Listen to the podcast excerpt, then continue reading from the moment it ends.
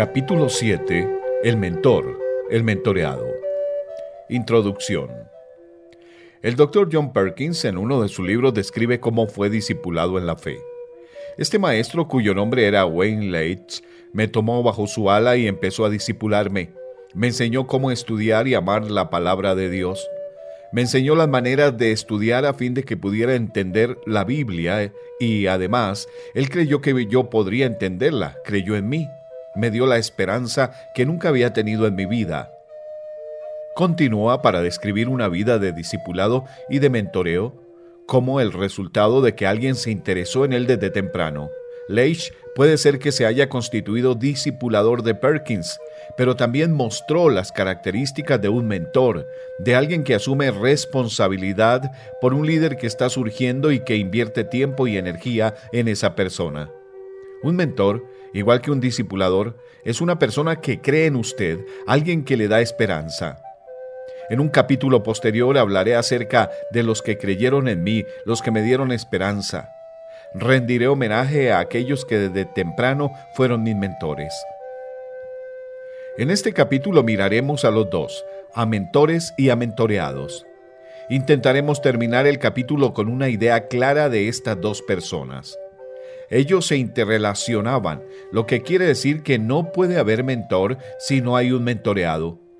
Todo el cúmulo de dones que poseo junto al conocimiento y los recursos que están al alcance de mi mano son de poco valor para el bien de la longevidad si no estoy mentoreando a alguien un mentoreado.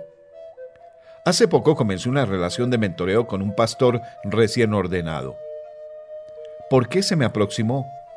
Este joven pastor está ministrando en un vecindario cambiante, siguiendo los pasos del pastor que se jubiló, el mismo que plantó la obra para ayudar a la congregación a que alcance a las personas de ese barrio que son diferentes a la mayoría de la gente de la congregación.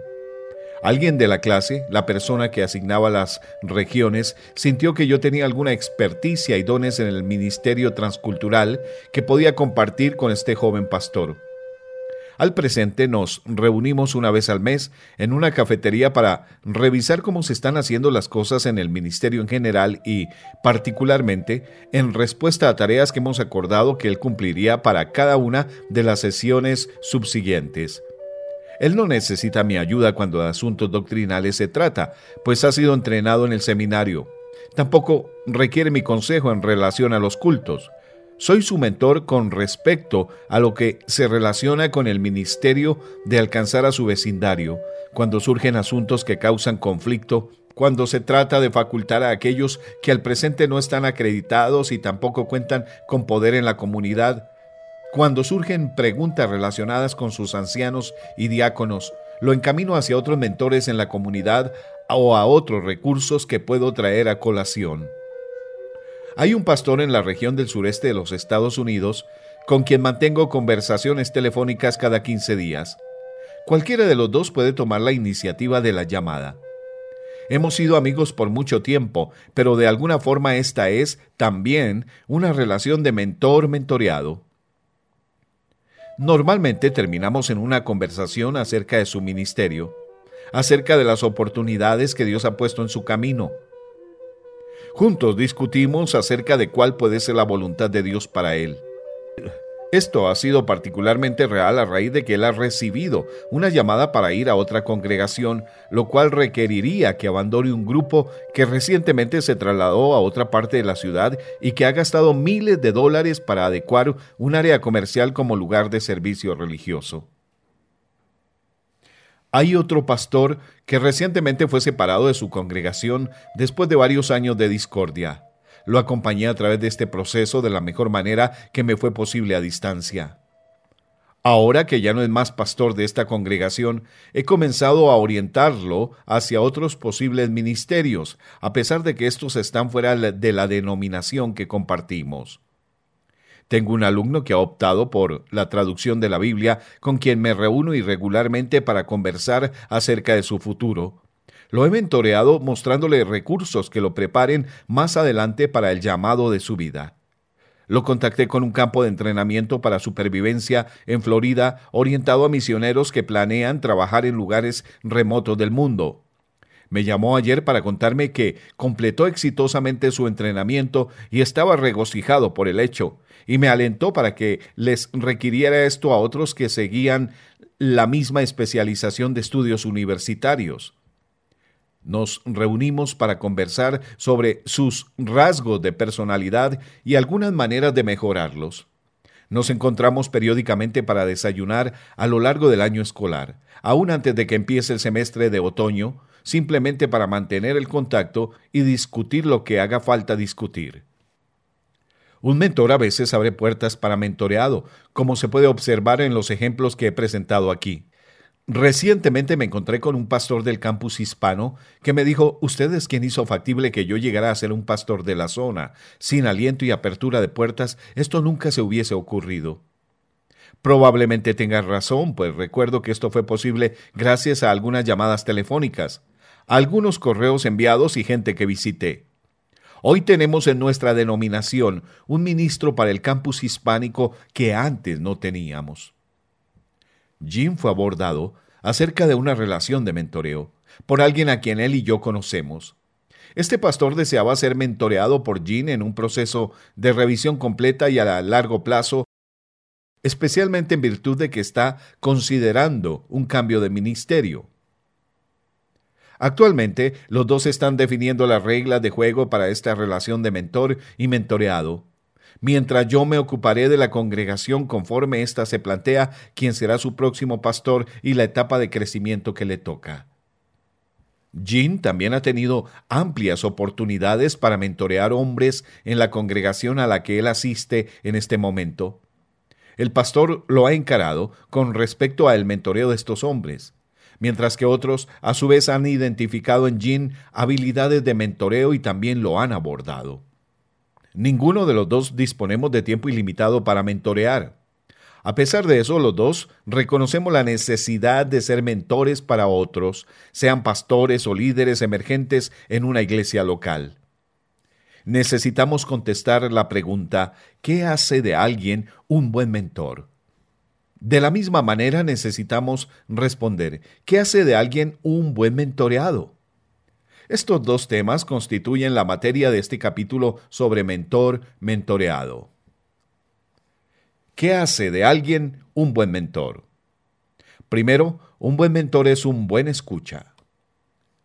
Recuerdo una placa que colgaba de la cocina del hogar de la abuela Smith, en la que había una oración concerniente a envejecer con gracia. En el último tercio de la oración, la persona pedía a Dios compartir la sabiduría terrenal con quienes les rodeaban, recordándole a Dios, quiero tener algunos amigos al final de mi vida.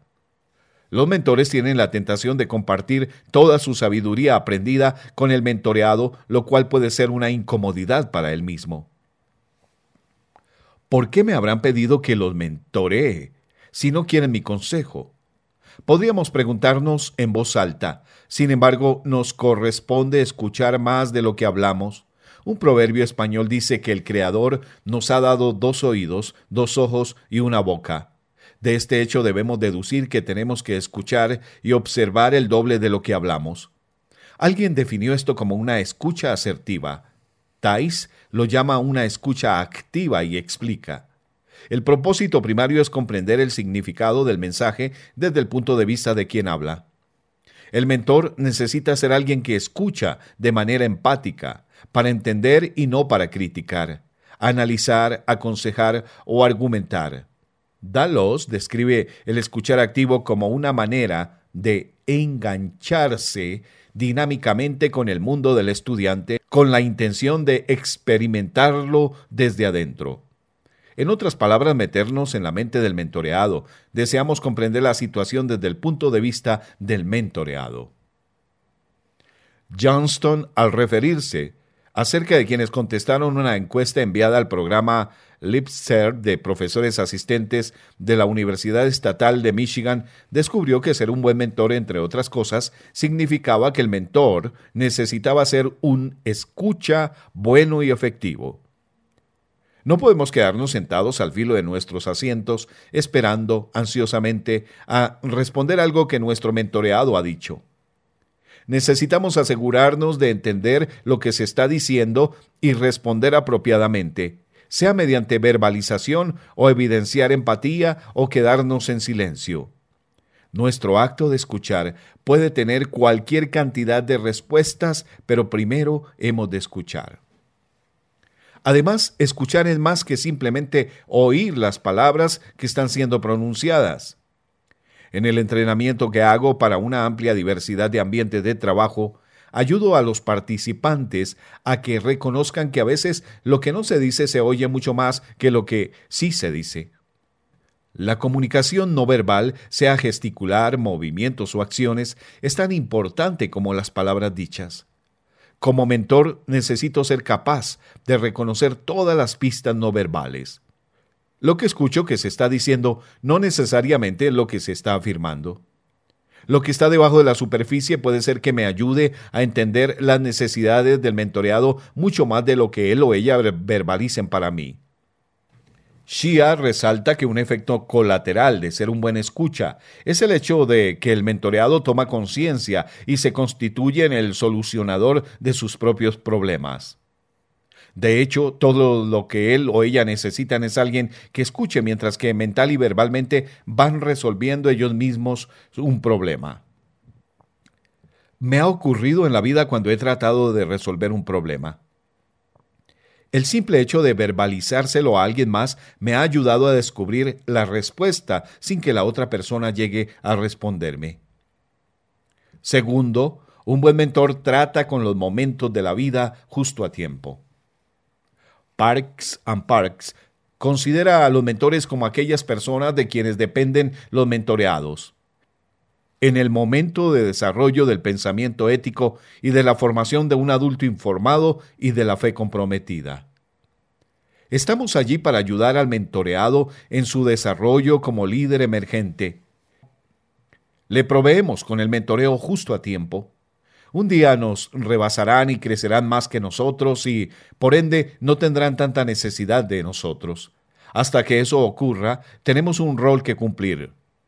Parks and Parks añaden, los buenos mentores ayudan a anclar la promesa del futuro. Averigüe si alguien ha tenido una experiencia de aprendizaje justo a tiempo. Solicíteles que compartan eso con el grupo.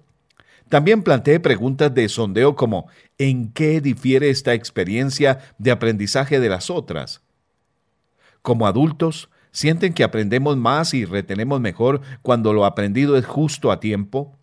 ¿Cómo se ve aplicado esto a su propio mentoreo en el futuro?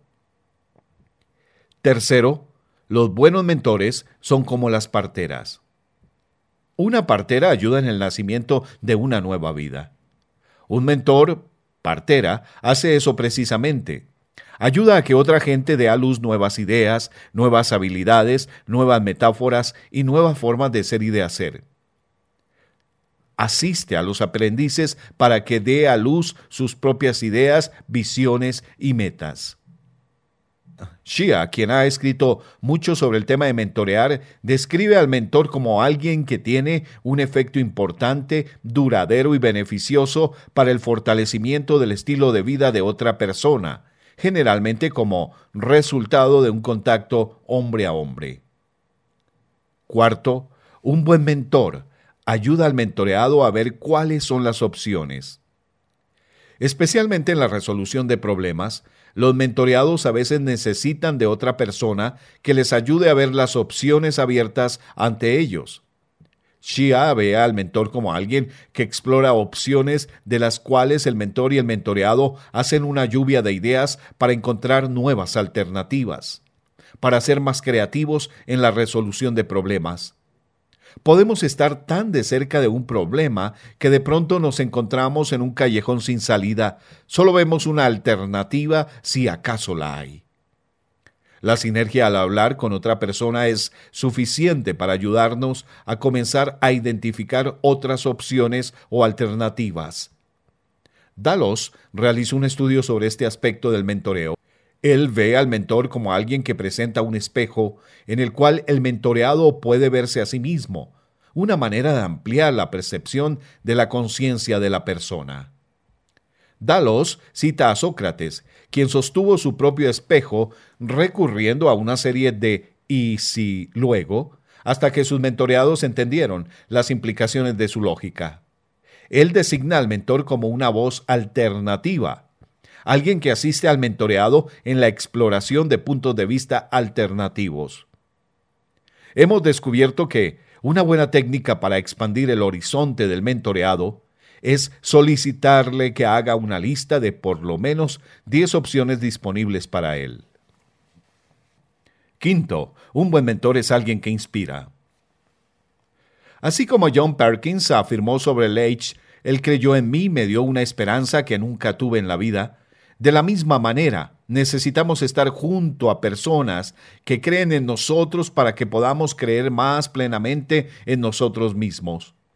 Esta creencia duradera en nuestras propias capacidades, más que cualquier otra cosa, es el regalo que los mentores entregan.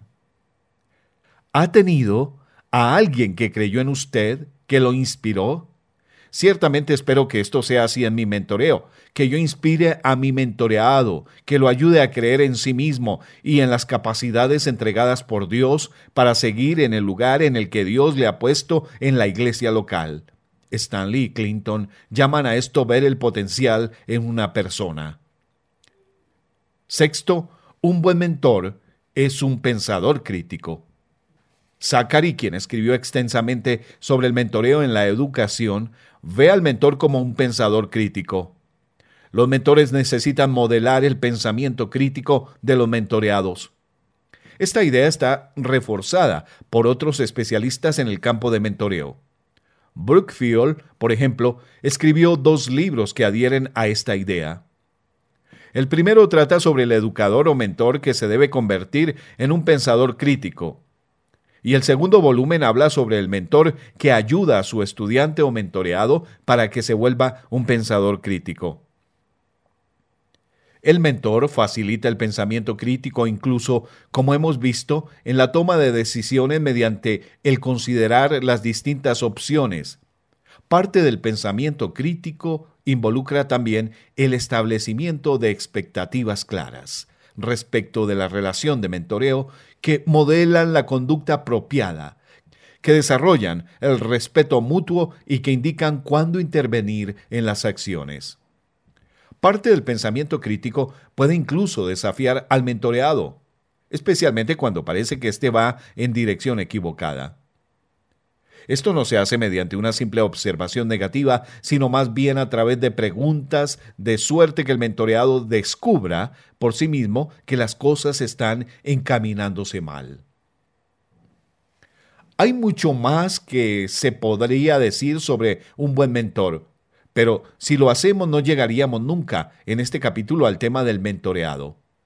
Antes de llegar al mentoreado hemos de considerar por un momento aquellos comportamientos que el mentor ha de evitar si ha de ser considerado bueno en su tarea. Conductas que los mentores han de evitar. Nuestro amigo Shia, quien ha escrito volúmenes sobre el mentor y el mentoreado, para el mundo de los negocios, nos da una lista de siete cosas para evitar. Primera, dar consejos muy libremente, esto tiene sentido a la luz del comportamiento positivo en lo que tiene que ver con ser un escucha activo. Podemos cortar rápidamente la línea de comunicación si es que fallamos en la escucha y si es que somos prontos para dar consejos. Mi esposa a menudo me dice, los hombres son los que arreglan, las mujeres las que hablan. Cuando ella comparte un problema conmigo, lo que quiere es que la escuche, no que trate de arreglar el problema. Como mentor necesito escuchar y no apresurarme a dar consejo. Mi mentoreado no necesariamente quiere que yo le arregle el problema a él o ella, quiere que yo le escuche. Segundo, criticar. ¿A quién le gusta el criticismo? Especialmente cuando acaba de compartir un problema o un dilema en el que se encuentra. El criticismo solamente añade combustible al fuego. Una vez más, el mejor consejo es escuchar.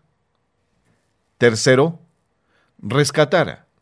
Mi esposa cuando comparte un problema no quiere que yo la rescate, solo desea que la escuche y ser escuchada. Puede ser que quiera ser un mentoreado rescatado, pero hacerlo resolverá el problema o lo ayudará a la larga. otra vez un buen mentor no se apresurará a rescatar. Cuando los discípulos de Jesús se encontraron en la situación de no poder echar fuera un demonio, no vinieron a Jesús esperando que lo hiciera. Vinieron con la esperanza de que les provea de una instrucción oportuna, a fin de que ellos puedan volver a su tarea y cumplir el trabajo. Cuarto, respaldar inapropiadamente.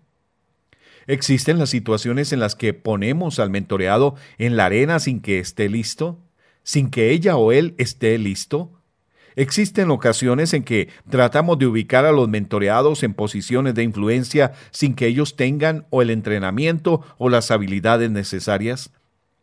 Tal vez otra persona esté mejor calificada que nuestros mentoreados. Quizás sea necesario preguntarnos cuál es nuestra motivación al hacer esto. ¿Acaso patrocinar algo agranda, incluso si ese algo no es apropiado? Quinto, levantar barreras innecesariamente. A veces hacemos justo lo contrario y ubicamos barreras o ponemos piedras de tropiezo en el camino de nuestros mentoreados. Sé de un pastor que delega pero luego hace que sea imposible para el mentoreado tener éxito. Inconscientemente, el pastor teme que el mentoreado haga un mejor trabajo del que él mismo está haciendo. Inventamos justificaciones que explican por qué el mentoreado no puede cumplir con la tarea y hacemos todo lo posible de manera que él quede inevitablemente encaminado al fracaso. A veces esto es resultado de los celos o incluso consecuencia de que no queremos que nuestra relación de mentoreo termine. Si nuestro mentoreado no está listo y capacitado para moverse solo, podemos continuar obteniendo satisfacciones de él o ella mediante el mentoreo. Sexto, ignorar el porqué. Mucho de lo que se dice en una sesión de mentoreo encierra un porqué detrás. ¿Por qué dijiste lo que dijiste? ¿Por qué hiciste lo que hiciste? Pasar por alto el porqué es perder la esencia misma del momento. Séptimo, menospreciar. Minimizamos lo que nuestro mentoreado puede hacer por sí mismo.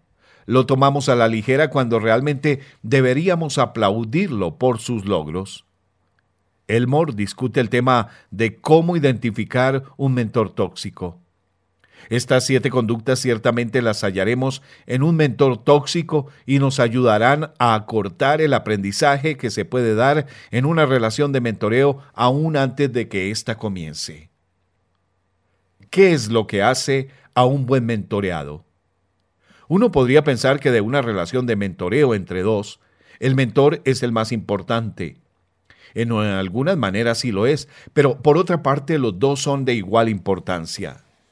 Hay conductas que harán del mentoreado un mentoreado bueno o malo. Por lo tanto, en lo que queda de este capítulo, pasaremos un poco de tiempo considerando qué es lo que hace a un mentoreado bueno. Los estudiantes en mi clase de preparatoria a menudo quieren que les dé de comer con cucharita.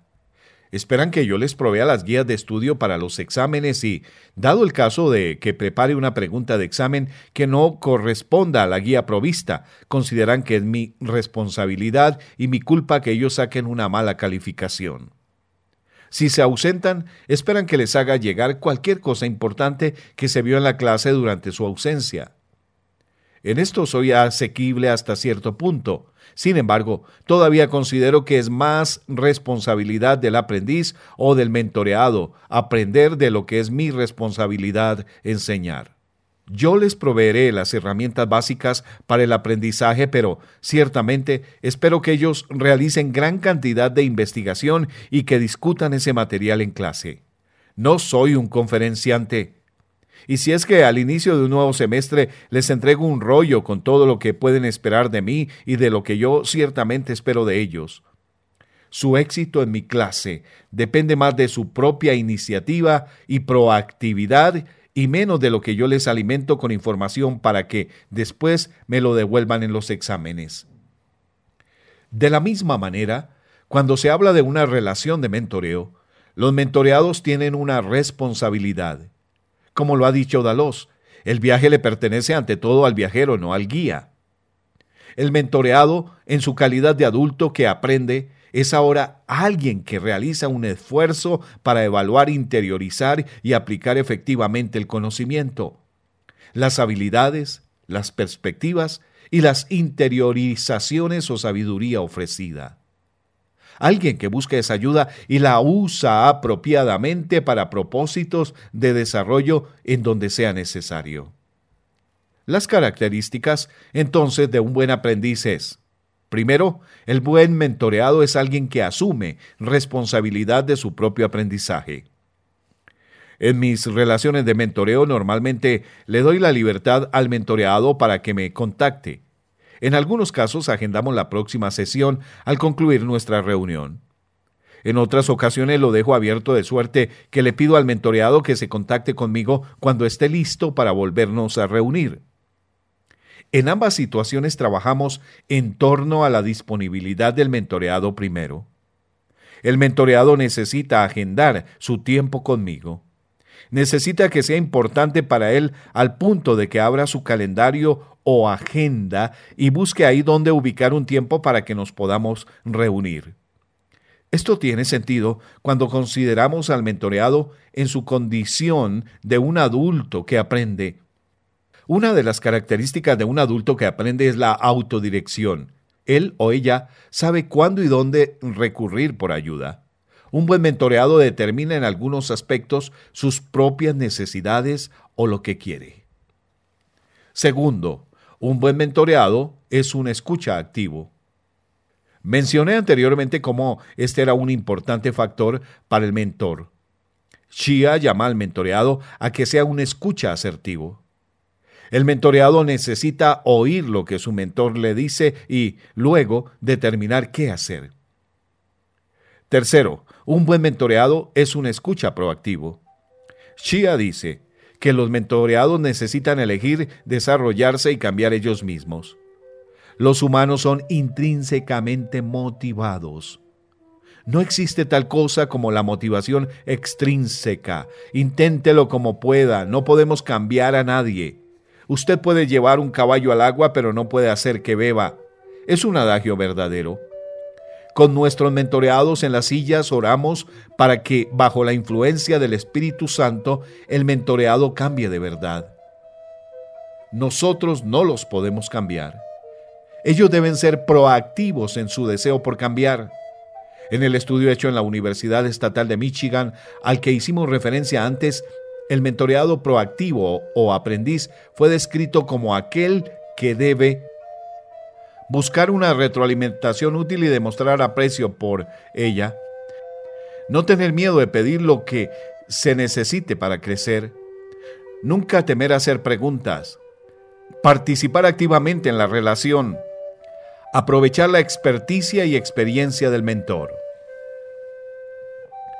Cuarto, un buen mentoreado es alguien que aprende a lo largo de toda la vida. Puede que el mentoreado no tenga siempre un mentor a su lado para llamar, sin embargo, el mentoreado necesita aprender a dónde ir cuando se requiere ayuda. Esto puede referir a una persona o recursos impresos o a un portal. Dalos no se equivoca cuando dice, la mayoría de nosotros hemos aprendido mucho más fuera de la escuela que dentro de ella. Lo hemos hecho de nuestras familias, de nuestro trabajo, de nuestros amigos. Hemos aprendido de los problemas resueltos y de las tareas logradas, pero también de equivocaciones confrontadas y de ilusiones desenmascaradas. Intencionalmente o no, hemos aprendido de los dilemas que nuestras vidas nos presentan diariamente. Tales aprendizajes son los que nos constituyen en adultos abiertos a mentorear y a ser mentoreados. El objetivo se convierte en ayudar a los mentoreados para que desarrollen un hábito de aprendizaje que dure toda la vida. Esto se sintoniza con lo que otros han llamado la necesidad de conductas de autoempoderamiento del mentoreado. A diferencia del protege de tiempos antiguos, el mentoreado moderno de hoy es mucho más proactivo autoempoderado y menos dependiente de su mentor para abrir las puertas o para que le diga qué hacer y cómo comportarse. Quinto, un buen mentoreado es transparente. Los mentoreados han de ser abiertos y francos con sus mentores. No retendrán información vital. Los mentoreados han de ser honestos en lo que hayan deficiencias y necesidades y han de comunicar los problemas con claridad. Un doctor puede dar un mal diagnóstico en caso de que el paciente retenga información vital. Un mentor, igual que el doctor, solo puede basarse en la información que tiene a mano. Que estas cinco características nos basten por ahora. Si un mentoreado es responsable de su propio aprendizaje, si es un escucha activo, si es un aprendiz proactivo, si es un estudiante de toda la vida, si es transparente, entonces la relación de mentoreo tiene una probabilidad fuerte de ser exitosa. El mentoreado de la silla alcanzará el conocimiento, las destrezas y el corazón necesario para llevar sus tareas en la iglesia local empoderado por el Espíritu Santo. Preguntas para reflexionar. Primera. ¿En cuál de las características de un buen mentor usted tendría que trabajar para llegar a ser más efectivo? Segunda. ¿Qué comportamiento de un mal mentor necesita usted desaprender? Y tercera, ¿es su mentoreado bueno? ¿Cómo podría él mejorar?